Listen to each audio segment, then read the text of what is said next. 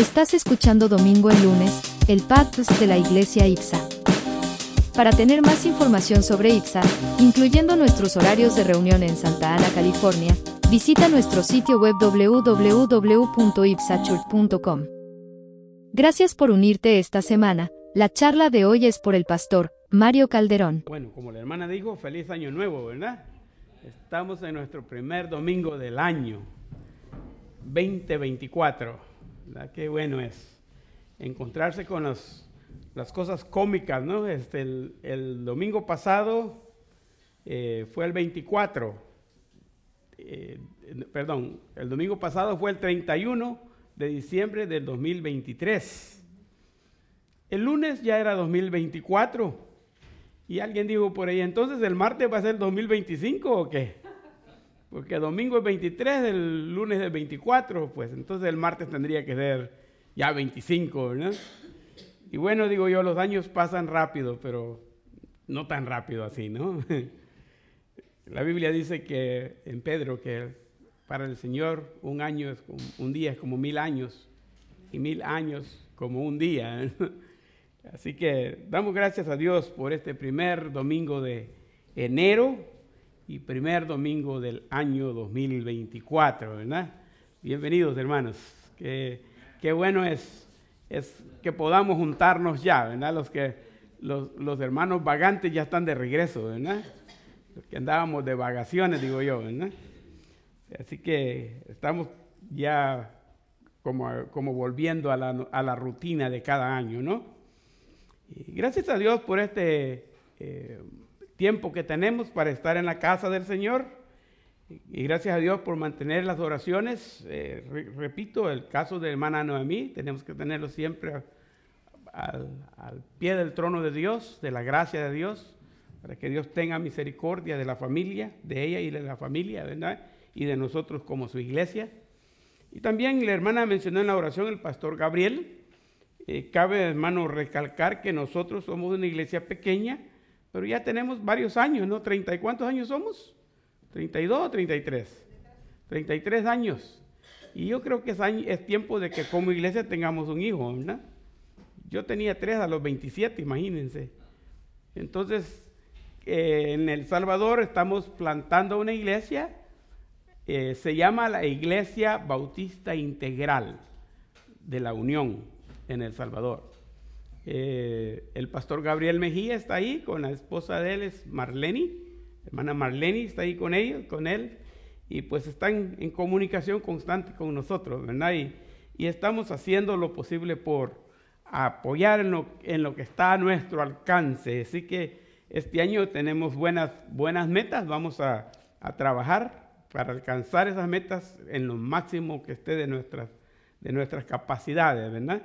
Y damos gracias a Dios por la Iglesia eh, Bautista Príncipe de Paz de aquí que está unida con nosotros y entre los dos pues le vamos a echar ganas, dicen en México, ¿verdad? Vamos a trabajar para, para que esto sea posible, ¿verdad?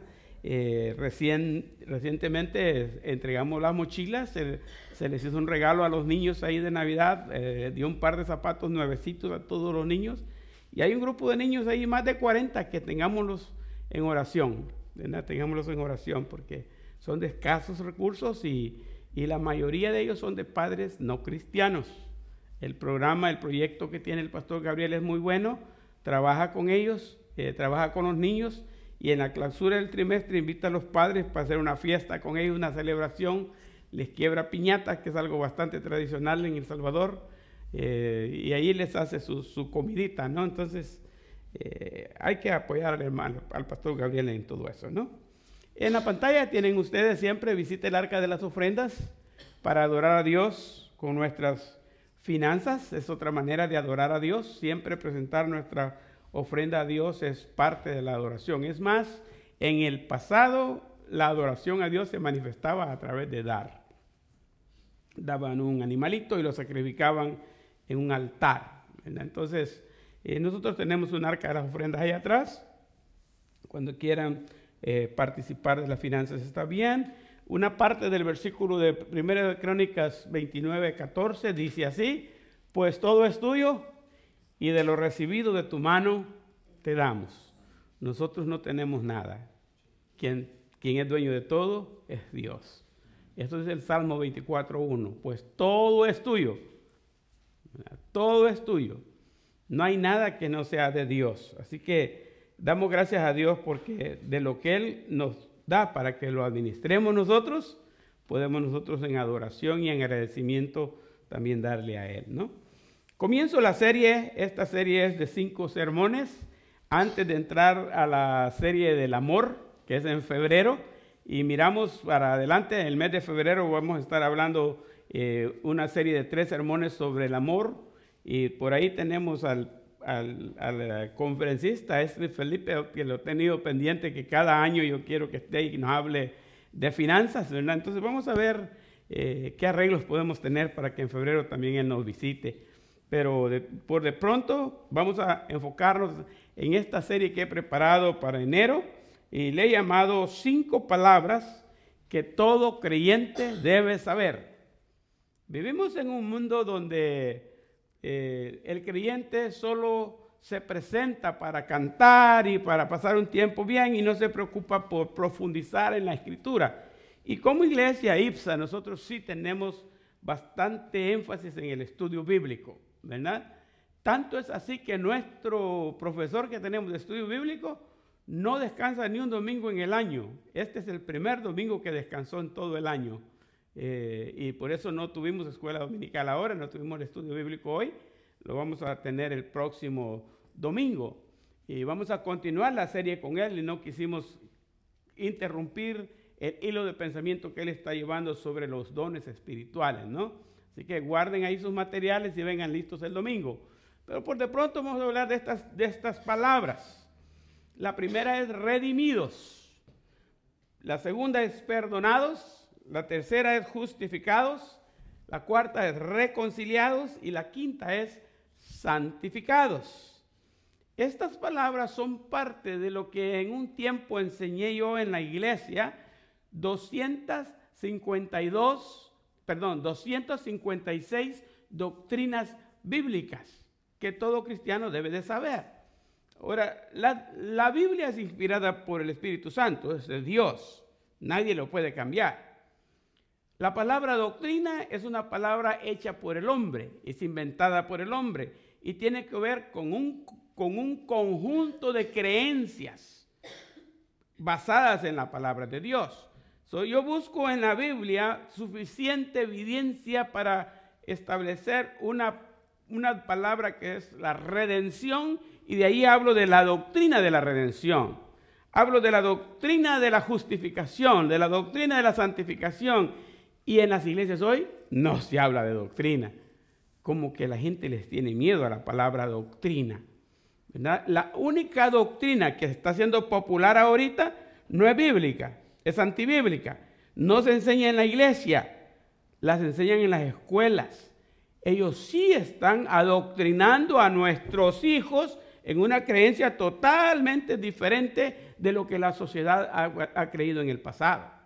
Y está cambiando la mentalidad de los niños para que en el futuro, cuando estos niños sean adultos, vivan y hagan cosas diferentes totalmente de lo que hacemos nosotros hoy. Uno de ellos es una vida totalmente lejos de Dios, en donde Dios no exista. La idea no es solamente desaparecer a la iglesia, sino desaparecer a Dios del mapa. Y que la gente viva de una manera que ellos llaman libres. La iglesia no puede doctrinar. Porque si, si nosotros doctrinamos, estamos lavándole el cerebro a la gente ellos sí pueden lavar el cerebro a la gente sin decir que los están adoctrinando. Para mí es importante que mantengamos estas cinco palabras en mente. Si no podemos mantener 256 doctrinas bíblicas, por lo menos cinco que las tengamos en mente, porque los días que estamos viviendo son malos y vienen días más peores. Y nosotros tenemos que tener una fe basada y fundamentada totalmente en la palabra de Dios. Así que yo voy a entrar ahora y voy a hablar de lo que es la primera palabra. le llamo yo la palabra de este domingo. Posiblemente vean ese tema todos los domingos ahorita en enero. La palabra de este domingo. ¿Cuál es la palabra de este domingo? Está aquí. Redimidos. Redimidos. Y si es una doctrina, en esta doctrina, cuando nos profundizamos a ver la doctrina de la redención en la Biblia, podríamos pasar seis meses o un año fácilmente estudiándolo. Solo que yo voy a hacer aquí ahora es, en estos minutos pocos que tenemos, resumir esa doctrina. No ir por tanta Biblia, pero por algunos versículos para tener la base de esa doctrina. Ahora, la clave para entender esta doctrina, al entender esta doctrina, vamos, a descubrir la clave para vivir una vida de libertad. Es al contrario, la gente dice que, que las iglesias le lavan el cerebro a la gente y los, y los meten en un hoyo y se los traen para acá y juegan con ellos como ellos quieren. Pero es al contrario. La iglesia lo que hace a través de la Biblia y su predicación y de la vida evangélica, viviendo el Evangelio de Cristo, es que produce libertad. Es más, claramente lo dice su palabra en San Juan, si, así que si el Hijo os libertare, seréis verdaderamente libres. Una vez estaba leyendo un, uno de esos marcos que antes, ahora ya no ponen muchos de esos, de portaplacas del carro que iba delante de mí. Y, y decía en inglés, if you think you live in a land of freedom, en separado decía, think of it. Si ustedes piensan que viven en este país, que es una tierra de libertad, piénselo. Eso es lo que dice la placa. Porque si en algún lugar del mundo nosotros no tenemos libertad, es en este país. Ustedes sí saben que el gobierno sabe dónde estamos, ¿verdad? Y que estamos bien controladitos. Hasta compramos las cosas en la tienda que quieren que nosotros compremos. Nos llevan por, por el mundo como ellos quieren llevarnos. Y nosotros seguimos la corriente de este mundo, aunque la Biblia nos dice que no. Caemos en el jueguito y seguimos y hacemos sin querer, queriendo lo que no debiéramos hacer. Así es como los políticos ganan las elecciones. Así como los hombres de negocios hacen dinero. Y así es como el rico recibe más y el pobre cada día menos. Pero vivimos en este país que es de libertad. No, no es cierto. La verdadera libertad solamente está en Cristo, en nadie más y nadie más. Y utilicé primero de Pedro, la primera carta de Pedro, capítulo 1, versículos 18 y 19, y escribí el versículo 18 de la versión de la, la Biblia de las Américas, y el, y el versículo 19 lo escribí de la nueva versión internacional, porque están palabras claves que para mí es importante eh, leerlas. Por ejemplo, en la línea de arriba dice, sabiendo que no fuiste redimidos de, la palabra redimidos, acuérdense que es la palabra de hoy, redimidos. En la otra versión dice rescatados y vamos a ver por qué redimido tiene que ver con rescate. Sabiendo que fuisteis redimidos de vuestra vana manera de vivir heredada de vuestros padres con cosas perecederas como oro y plata. El versículo 19 en la nueva versión internacional dice así, sino con la sangre preciosa de Cristo, como un cordero sin mancha y sin defecto. Entonces yo este versículo lo he dividido en, tres partes. La primera parte, sabiendo que fuisteis redimidos. Redimidos quiere decir, aquí lo escribí, redimidos viene de la palabra redención y la palabra redención quería decir transacción de dinero por un esclavo. Aunque para nosotros la vida de esclavitud no es muy conocida, cuando se estudia la historia de los Estados Unidos nos damos cuenta eh, que sí fue un país eh, establecido en este contexto de esclavitud. Cuando la gente vino a esta nación, venía portando su grupo de esclavos, servían, y le servían y que tuvo que existir una guerra civil para que ese tiempo de esclavitud quedara en el pasado. Y aunque ahora seguimos siendo esclavos, pero en otra manera, no como era entonces. Sin embargo, era muy común eh, llegar a lugares como ahora quizás ustedes hayan escuchado las subastas que hay de los carros o subastas que hay de, de joyas o de propiedades incluso. Entonces así había un mercado donde en ese mercado vendían puros esclavos. Y cualquiera que quería comprar un esclavo entraba en ese mercado a negociarlo. Y los esclavos literalmente eran personas. Para nosotros nos cuesta ese contexto, pero sabemos que literalmente eran personas. Y la Biblia, en el tiempo bíblico, existía este tipo de, sociedad que tenía muchos esclavos, que se vivía basado en un esclavo. Así que había un esclavo este esclavo hacía lo que su señor le decía. El señor lo tenía como, en, mi contexto que me crié, como, como un animal de carga.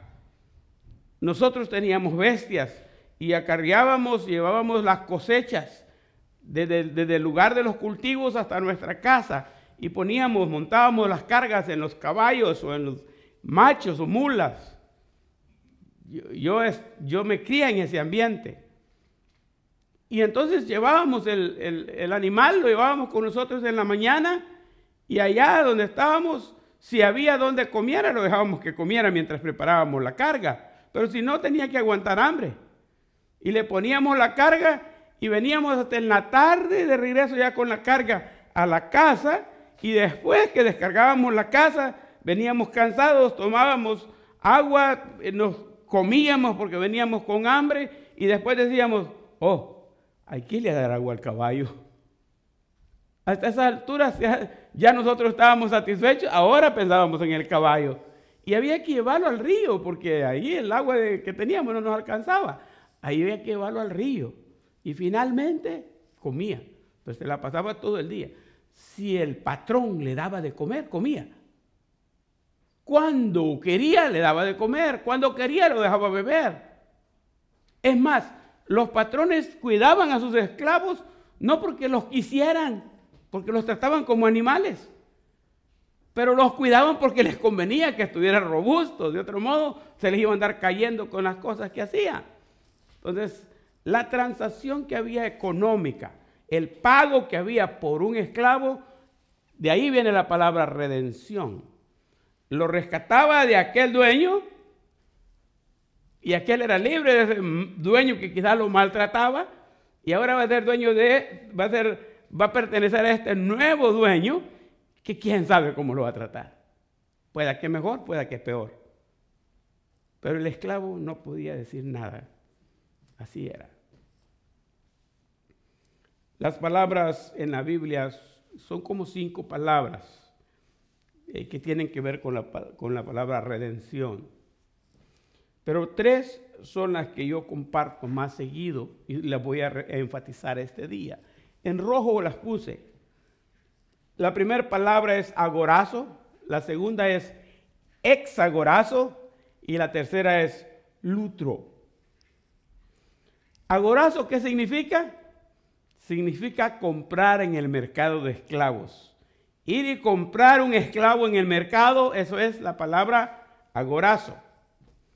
Exagorazo quiere decir comprar y sacar del mercado. Literalmente comprar y sacar del mercado. Ahora, para nosotros sería, si entro al mercado a comprar un esclavo, pues por lógica lo voy a sacar y lo voy a llevar para mi casa. Pero no está hablando de sacarlo del mercado, del edificio, sino que está hablando de quitarlo de venta que ya no más va a estar en venta. Si cambiar de dueño no sirve de nada, porque ese dueño también lo puede volver a vender. Es más, los negocios eran, pagué tanto por él, pero lo llevo allá y lo vendo en tanto, y en, la transacción le gano un dinerito. Y eso es, eh, el, esclavo no hacía nada, no, no quedaba en nada. Pero cuando este dueño venía y lo compraba en el mercado, y luego le quitaba el precio de se vende. Ya no estaba en venta.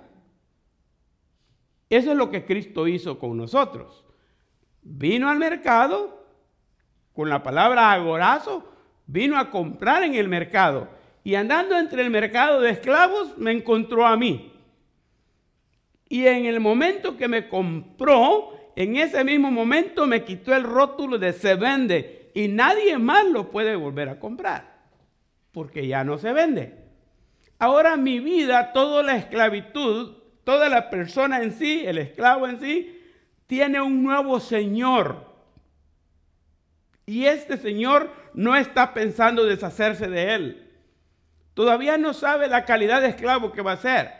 Va a ser un esclavo obediente, va a ser un esclavo responsable, va a ser un esclavo que responde, que saca los trabajos, que hace lo que tiene que hacer, o va a ser uno de esos esclavos que va a estar por ahí todo debilucho y, y por más que le dé vitaminas no se levanta. No importa, no está de venta. Pero lo tercero es el lutro. Y eso tiene que ver con comprar y poner en libertad. Mire los tres pasos que hizo Jesucristo. Nos compró en el mercado de esclavos, nos quitó el rótulo de se vende y cuando llegamos al punto de ahora pertenecemos a Él, ¿qué hizo Él? Él dijo, no, ya no me pertenecen, ustedes son libres. Ya no tienen dueño. Ustedes pueden usar su libre albedrío. Pueden ir donde ustedes quieran ir. En la historia de la esclavitud de Estados Unidos está el, presidente Lincoln que tenía su propia esclava. Y el día que él mismo pronunció la libertad para todos los esclavos en Estados Unidos, pues cuando llegó a la casa dijo, bueno, si yo tengo una esclava, ¿y qué voy a hacer con ella hoy? Bueno, el asunto no es qué voy a hacer con ella, ¿quién va a hacer lo que ella hace en esta casa? ¿La dejo ir o no la dejo ir? Pero ya estaba la ley, entonces tienes que irte. Entonces le digo a ella, eres libre y te puedes ir cuando tú quieras. Simbólicamente la mujer salió de la casa y se fue y al rato regresó y le dijo, ¿puedo seguir haciendo lo que estaba haciendo sin ser su esclava? No por la fuerza, sino porque yo de mi voluntad quiero seguir viviendo en esta casa y quiero seguir sirviéndole a usted. Y así es como aquella mujer no cambió de situación, se quedó ahí. Pero la diferencia era que ahora ya no en calidad de esclava. Porque el presidente tenía que hacer honor a lo que acababa de pasar. Pero ahora va a ser ella voluntariamente. Entonces eso es lo que se espera del cristiano.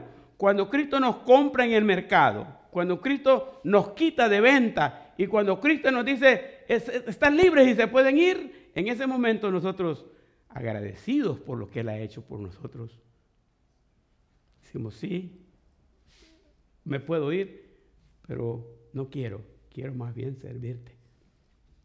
Libertad, esa es libertad, hacer lo que uno quiere, no lo que le dicen, no lo que le dicen que haga. So, la primera parte que tenía que ver con, con redimir, ¿verdad? Con esa transacción, la aclaro de esta manera usando estas tres palabras. So, redimidos quiere decir que somos libres, las cadenas de la esclavitud son son rotas. Ya no somos más esclavos, porque en Cristo somos libres. La segunda parte del versículo decíamos que decía vuestra vana manera de vivir.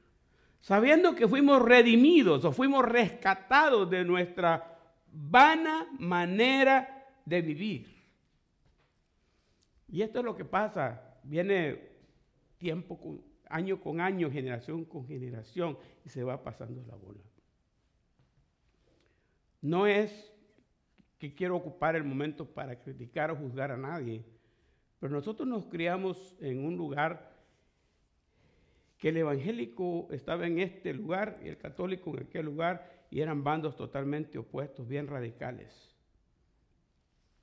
Generación tras generación se enseñó que en el templo evangélico estaba el diablo y que en la catedral católica estaba Dios. Y que usted si quería ir donde está Dios, vaya a la católica. Y nadie quiere ir donde está el diablo, así que nadie iba a la evangélica.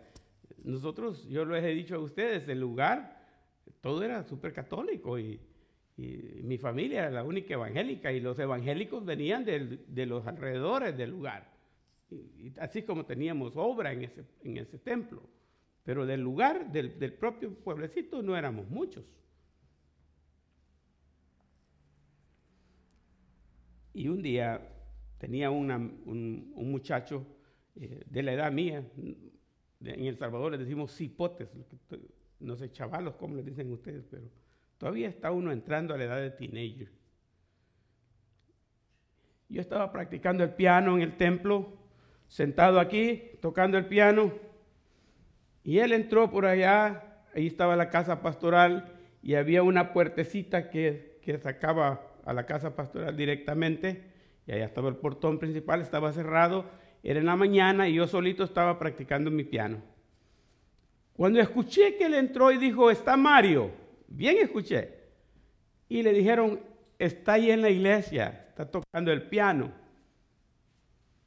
Y él se, caminó hasta en dirección de la puerta y a través de la puerta, desde lejos, me hacía, que saliera. Yo como ya sabía lo que me tenía, no es que fuera pícaro o alguna maldad, le decía que viniera él. Y ahí estábamos, él me hacía así y yo le hacía así. Y ninguno de los dos cedía. Hasta que finalmente se fue acercando él a la puerta. Y, llegó a la puerta y metió la cara así. Y después llegó hasta el piano. No les estoy mintiendo para nada. Llegó hasta donde estaba el piano y me dijo, Mario me dijo, ¿y dónde por aquí es que tienen al diablo? Hubiera visto la cara que le puse cuando me paré del piano y le dije, vení, te lo voy a enseñar, ¿verdad? Y lo llevé cuarto por cuarto de toda la iglesia, le abrí los storage que teníamos ahí en las paredes, le enseñé todas las cuevas y le dije yo, el diablo no está aquí, a ti te han engañado. El diablo es espíritu y no puede ser sujetado en paredes, ni en muebles, ni en nada. Ah, pero aquel andaba sudando. Y da lástima. La gente crece pensando en cosas como esas. Y lo más triste es que como los papás así le enseñaron a él, cuando él tenía sus hijos, él le enseñaba igual a sus hijos hijos tras hijos, generación tras generación, por mucho tiempo se habían venido pasando la bolita. Y aunque el Vaticano dejó de llamarnos herejes y, luteranos y protestantes, y dice son nuestros hermanos separados, a ese lugar no ha llegado la noticia todavía del Vaticano. Ellos siguen odiándonos, siguen mostrando esas cosas raras con uno. No nos quieren. Y estoy seguro que aunque la misma Virgen María les diga y les dice que nos quieran, no le hacen caso. Porque la formación ya está. Así como generación tras generación se pasan esos malos hábitos. Entre ellos está el hábito de que el papá le pega a la mamá. Y el hijo mira que el papá le pega a la mamá y pues como son los papás piensan que es normal. Cuando ellos crecen y se casan, ¿qué va a hacer el hijo? Le va a pegar a la mujer. Porque piensan que eso es lo normal de la vida, que, que el hombre es el macho y que la mujer no, que la mujer se tiene que someter o somatarla. Son generación tras generación venimos minados con cosas así. Ahora les voy a decir que esos son principios totalmente erróneos, pero hay algo que viene desde que Adán y Eva existieron y eso se llama pecado. Cuando ellos pecaron, ellos murieron, fueron destituidos de la gloria de Dios y los hijos de ellos heredaron el pecado. Y los hijos de los hijos heredaron el pecado y los hijos de los hijos heredaron el pecado y generación tras generación, siglo tras siglo, milenio tras milenio, se ha venido pasando la semilla del pecado a toda la humanidad. Y dice Romanos 3:23, todos pecaron y están destituidos de la gloria de Dios. Y el versículo 10 dice, no hay justo ni aún uno, no hay quien haga el bien y nunca peque. Hasta las más buenas personas de este mundo son pecadoras ante los ojos de Dios. Así nosotros hemos agarrado el pecado por descendencia. Somos esclavos del pecado no porque querramos ni porque nos, eh, Nuestros padres lo hicieron. Somos esclavos del pecado porque eso es lo que ocurrió cuando el hombre pecó en el huerto del Edén. Mire, yo no, no, no, no, lo entiendo, pero Dios le dijo al hombre y a la mujer que enseñorearan sobre los peces del mar, sobre los aves de los cielos, sobre los animales de la tierra, sobre toda la creación, que se enseñoreara de ellos. Y el hombre tiene el poder de enseñorearse de todo. Si no, dígame, ¿cómo es que un hombre tan pequeñito puede dominar un elefante tan grandote? ¿O cómo es que podemos elevarnos en una nave y hasta ir a Marte y a la Luna de todas partes hoy? Señoreamos sobre la creación. El hombre tiene el poder de hacerlo. Tiene la capacidad porque Dios le dijo, puedes enseñorearte de ellos. Y lo puso como corona de la creación. Pero en un momento dado el hombre viene y dice, sí, sí, yo soy señor de todo, pero prefiero comer del fruto prohibido y darle el reino a don diablo. Y desde ese día es conocido el diablo como el Dios de este siglo. Y desde ese día quien controla todo es el diablo y no el hombre. Y aunque el hombre enseña su capacidad que tiene, porque tiene la mente eh, de Dios, puede hacerlo. Fue creado a imagen y semejanza de Dios. Aunque el hombre crea algo, por ejemplo, cuando se creó la pólvora, la idea de crear la pólvora era para beneficio de la, de la humanidad. ¿Y qué hizo el diablo? Esta pólvora puede servir también para destrucción de la humanidad. Y como su carácter es destructor, la pólvora se viene ocupando más para destruir que para construir. Y ahí tenemos las grandes matazones por la famosa pólvora. Fue buena intención de crearla, se crió para el bien, pero se usa para el mal, más que para el bien. A eso se le llama vana manera de vivir. En Efesios 2, 1 y 2 dice así, antes, dice Pablo, hablando a los cristianos, ustedes estaban qué? Muertos para Dios, pues hacían el mal y vivían en pecado. Seguían el mal ejemplo de la gente de este mundo. Ese es el mal ejemplo que les digo, pasándose de generación a generación. Y obedecían al poderoso espíritu en los aires que gobierna sobre los malos espíritus y domina a las personas que desobedecen a Dios. Efesios 2, eh, 1 y 2, traducción en lenguaje actual es la versión. La Biblia traducción en lenguaje actual lo dice de esa manera. Leyendo en la 1960, que es la versión que más conocemos nosotros, Juan 8:44, mire lo que dice Juan 8:44. Y qué duro se siente eso, ¿eh? Y quien lo está diciendo es Cristo y se lo está diciendo directamente a la gente. ¿Qué les dice? Les dice así, vosotros sois de vuestro padre el diablo y los deseos de vuestro padre queréis hacer. Él ha sido homicida desde el principio y no ha permanecido en la verdad. ¿Por qué? Porque no hay verdad en él.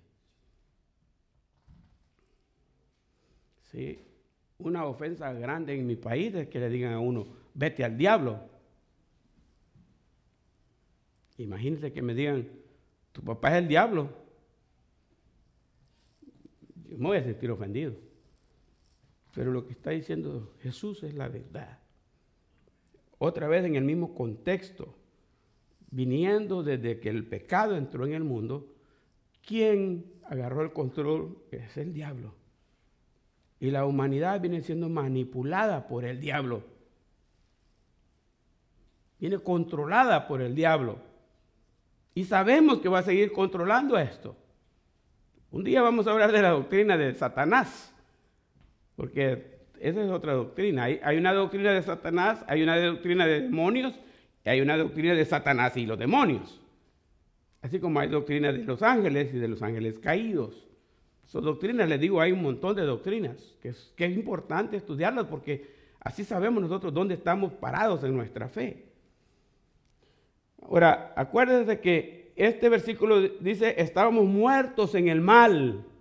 por estar muertos en el mal, nosotros somos hijos de quién? Del diablo. Y el mundo anda haciendo y deshaciendo porque el diablo es el que los incita a hacerlo. Pero este otro versículo nos lleva a esta palabra. Jesús respondió, de cierto, de cierto os digo, que todo aquel que hace qué? Pecado, esclavo es del pecado. Si acabamos de decir que todos pecaron, si acabamos de decir que no hay justo ni a uno, que no hay quien haga el bien y nunca peque, y este versículo dice que todo el que peca es que esclavo del pecado. Entonces la humanidad entera sin saberlo, porque no se ve con ojos físicos, porque es espiritual el ambiente, está encadenada en el pecado y no pueden hacer nada para eso. Siempre vamos de mal en peor. Se ven cosas más macabras cada día. Cada día es más complicada la vida. Es porque el pecado está dominando en todo nuestro derredor. Y la idea de nosotros que somos libres en Cristo es que ya no somos esclavos del pecado. Y aunque nosotros somos todavía expuestos a pecar, somos tentados todo el tiempo. La tentación está ahí rodeándonos en cada instante de nuestra vida. El reto de nosotros es, aunque seamos tentados, no caer en la tentación. Y si un día caemos en la tentación y fallamos, nos deslizamos y, cometemos un error, nos levantamos de ese error y seguimos adelante enmendándolo. Y no volvemos a caer en el mismo error. Porque eso de caer en el mismo error una vez y otra vez y otra vez lo lleva a ser esclavo de ese pecado. Y como hijos de Dios, ya no somos esclavos del pecado. Tenemos que vencer ese pecado. Tenemos que salir adelante de ese pecado. Así es que recuérdense, sabiendo que fuimos rescatados, redimidos, agorazo, exagorazo y lutro, hemos sido puestos en libertad en Cristo. Y dice ahí, viviendo antes una vana manera de vivir. Teníamos antes una vana manera de vivir. Por eso cantábamos hace rato, años mi alma en vanidad vivió ignorando a quien por mí sufrió. Años mi alma murió en vanidad. Para mí, todos los años antes de conocer a Cristo son pura vanidad. La vida de uno no existe hasta que conoce a Jesucristo. La vida comienza a tomar sentido, agarra propósito y tenemos una razón para vivir el futuro porque Cristo ha hecho el cambio en la vida de nosotros nos ha liberado.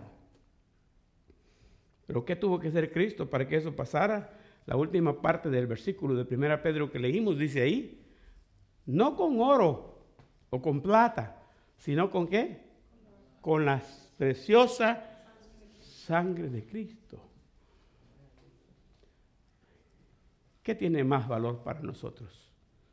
¿Unos cuantos lingotes de oro o un poco de sangre? Para el hombre, el oro y la plata es de lo más valioso que puede existir. Todo el oro y toda la plata que puede acumular, acumular una persona o una nación le da el poder y le da la confianza y le da soberanía porque puede hacer y deshacer muchas cosas con los bienes que posee. Pero no puede liberarse del pecado. Ha habido gente muy bien parada financieramente. A la hora que llega la visita de la muerte no pueden hacer nada para comprar algo. Steve Jobs es uno de los, de los ejemplos, ¿no? El señor este que creó las computadoras Mac, las Apple, que hasta ahora cómo seguirán generando dinero a esa gente. Pero él mismo, teniendo toda la millonada de dinero en el mundo, a la hora que le llegó la visita del cáncer, no pudo parar el cáncer con todo el dinero que tenía. Tuvo que despedirse de este mundo y decir adiós. No hay manera de evitar eso. ¿Cuánto vale la sangre de Cristo? Me han oído a mí Quizá algunas veces cuando oro repito esto porque hay cosas que yo me las repito de vez en cuando para que no se me olvidan. Cuando yo estoy orando por el momento de la Santa Cena y hablo de la sangre derramada de Cristo en la cruz del Calvario, el valor de esa sangre, ¿en cuánto lo estimó Judas? Judas entregó a Jesucristo por 30 piezas de plata. 30 piezas de plata. No sabemos ahorita el equivalente de eso, no lo, no lo tengo, eso no, no lo voy a decir en dólares, pero 30 piezas de plata es lo que Judas recibió a cambio de entregar a Jesucristo para que lo mataran. Ahora él no tardó mucho en darse cuenta que había cometido un error, porque regresó con los mismos negociantes y les dijo, yo he pecado, yo he pecado entregando sangre inocente. Y les regresó las 30 piezas de plata. Eso quiere decir que Judas se arrepintió y reconoció que no valía 30 piezas de plata la sangre de Jesucristo. Nosotros sabemos que la sangre de Cristo podría ser hasta la más valiosa de cualquier persona en el mundo o de toda la gente en el mundo. También me han oído a mí decir en la oración, la sangre preciosa de Cristo que fue derramada en la cruz del Calvario, bañó el monte del árbol de la cruz y bañó a los que creyeron en él alrededor de la cruz, como aquel centurión que dijo verdaderamente este era hijo de Dios, o como el ladrón que se arrepintió, alcanzó la sangre de Cristo al ladrón y comenzó a correr desde Jerusalén aquella sangre y ha llegado hasta nosotros esa sangre y nos ha limpiado, nos ha perdonado nuestros pecados. ¿Y qué cree? ¿Que para? No, sigue corriendo. Ahora, yo jugaba antes a los rillitos, ¿no? Y hacía, desviaba el rillito por un lado y miraba cómo al salir de aquí el caudal de la zanjita que hacía era gruesa, pero poquito a poco iba perdiendo la fuerza hasta que se quedaba sin nada. La huella no corría. ¿Ustedes creen que la sangre de Cristo va a parar de correr? ¿Va a perder fuerza? Sigue siendo el mismo poder. Porque es inmutable, no cambia. Y sigue perdonando pecados del que se arrepiente. ¿Sí? El versículo que agarré para eso es 1 Pedro 1.18. ¿Dónde ando aquí? Me salí ahí. Por eso es que ya no. No funciona. Ahí está, ¿verdad? Ahí está. Ahora sí. Mire cómo lo dice aquí la nueva traducción viviente. Pues ustedes saben que Dios pagó un rescate para salvarnos de la vida vacía que heredaron de sus antepasados. ¿Hace sentido lo que les estaba diciendo? Sí. No fue pagado con oro ni plata, los cuales pierden su valor sino que fue con la preciosa sangre de Cristo, el Cordero de Dios, que no tiene pecado ni mancha. 20 y 22, mire lo que dice. Dios lo eligió como el rescate por ustedes. Quiero regresar otra vez a esa palabra rescate. Es la que otras traducciones ponen como redención redimido. Dios lo utilizó como el rescate o los redimió a ustedes por eso, por la sangre. Por medio de Cristo han llegado a qué? A confiar en Dios y han puesto su fe y su esperanza en Dios. Al obedecer la verdad, ustedes quedaron qué? Limpios de sus pecados. Ahí está el antes y el después que hablábamos, comprar el, esclavo, comprar y quitarlo de venta, comprar y no solo quitarlo de venta, sino también darle su libertad y decirle, aquí está tu carta de libertad, ya no me perteneces a mí y no perteneces a nadie. Eres libre para hacer tu vida como tú quieras y donde tú quieras. Ve donde tú quieras ir y come lo que tú quieras comer. Sobrevive solo porque ya no me perteneces. es lo que Cristo hizo por nosotros. Es lo que Cristo hizo por nosotros. Algunas veces yo lo pongo en este contexto que también es bien bíblico. Un día Jesucristo juntó a los, a los discípulos y los estaba preparando para el momento que Él se iba a ir al cielo. Y en un momento dado les dijo, yo a ustedes no les voy a llamar amigos, porque el amigo no sabe lo que está haciendo su Señor. A ustedes les voy a llamar hermanos, porque ustedes saben los planes que yo tengo con ustedes. Yo voy al cielo, ustedes no tengan miedo, no se turben su corazón. Creen en Dios, crean en mí. Allá hay muchas moradas y yo voy a prepararles una para ustedes. Y cuando yo prepare todo eso allá, voy a regresar, los voy a tomar conmigo y van a estar conmigo en aquel lugar. Él había dado instrucciones. ¿Cómo sabemos quién es de Cristo y quién no es de Cristo? Entonces le dijo, en esto conocerán todos que sois mis discípulos en que tuvierais amor los unos con los otros. Somos de Dios, somos de Cristo, somos hermanos en la fe, somos una sola familia, somos libres. Esa libertad, si yo fuera Cristo, no la hubiera dado. Yo estuviera bien con ser esclavo de Cristo. Estuviera bien, yo pienso, ¿no? Y en un momento dado Pablo como que estuvo de acuerdo conmigo, porque en un momento él se identificaba, Pablo apóstol de Jesucristo. Pero un día dijo, Pablo esclavo de Jesucristo. Él como que estaba pensando en las mismas. Soy esclavo de Cristo. Y por eso decía él, yo ya no vivo, es Cristo el que vive en mí. Yo ya estoy muerto, es Él el que vive en mí. Y estoy para hacer lo que Él quiera que yo haga. Y les decía a los discípulos, a sus seguidores, ustedes asegúrense de hacer lo que yo hago, imítenme a mí, porque yo estoy imitando a Jesucristo. Cristo hacía estas cosas. Pablo miraba a Cristo hacerlas y las hacía Pablo también. Timoteo miraba a Pablo que hacía lo de Cristo y Timoteo hacía lo de Pablo. Y ahora generación tras generación tenemos que ir pasando nosotros lo bueno, no lo malo. Qué lástima que pasamos lo malo y lo bueno nos cuesta. Nos cuesta pasarlo. Pero el reto de nosotros es pasar la libertad que tenemos en Cristo para que otros también sean, sean libres. Solo una palabra y vamos a cerrar con este pensamiento.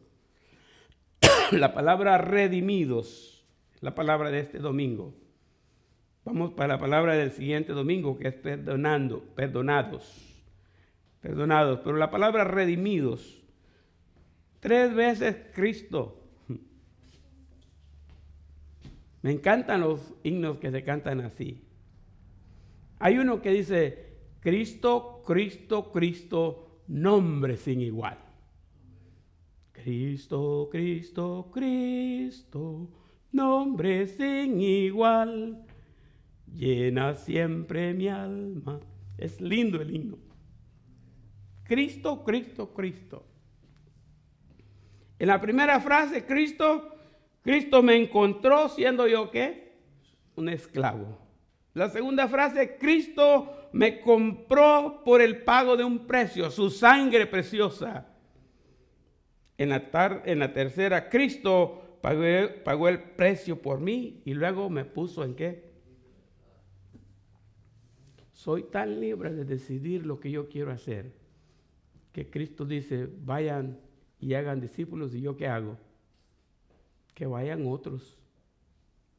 Decido ignorar. Nosotros podemos decidir venir a la iglesia o no venir a la iglesia, aunque esto agrade o desagrade a Cristo, porque somos libres. Si fuéramos esclavos, el esclavo no hace lo que él quiere, hace lo que el Señor dice. Así que mantengamos en mente la palabra redimidos de hoy en adelante, que tiene que ver con que Cristo nos compró con su sangre bendita. Coincidentemente este día recordamos que Cristo nos compró con su sangre bendita porque celebramos la cena del Señor. Celebramos la cena del Señor. Y yo canto este canto porque me, me conecta con ese tiempo. La sangre de Cristo tiene poder para deshacer lo malo de mi ser.